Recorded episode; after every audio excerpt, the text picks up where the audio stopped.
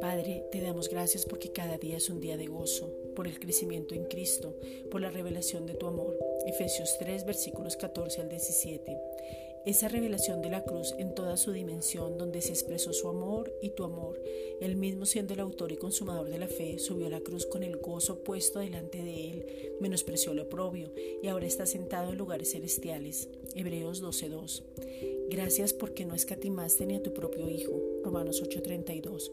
Lo entregaste por amor y Él se dio a sí mismo por amor sin dudarlo, sin que fuera carga, sino porque quiso. Ahora ese amor ha sido derramado en nuestros corazones. Romanos 5:5. Lo podemos manifestar a otros, podemos compartir del gran amor de la cruz, podemos ver gente creyendo, confesando, naciendo de nuevo y estar expectantes de la manifestación de tu gloria en cada uno para nosotros. Romanos 1:16. Gracias Padre porque tú estás enviando ángeles que actúen a nuestro favor y la palabra se apresura. Jeremías 1.12. Tú nos guardas en cada casa y no nos dejas tropezar con otras doctrinas. Proverbios 3.23. Nosotros nos afirmamos en tu palabra porque tu palabra es verdad. Juan 17.17. Tu palabra es real es Cristo mismo, Juan 1.17. Nuestros oídos y nuestros ojos están atentos a la palabra de gracia, Proverbios 2.2.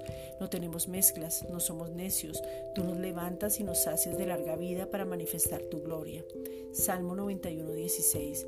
Y ver lo sobrenatural porque tú nos das mucho más de lo que pedimos o entendemos según el poder que actúa en nosotros. Efesios 3.20. Para mostrar al mundo que tú eres real. Gracias Padre.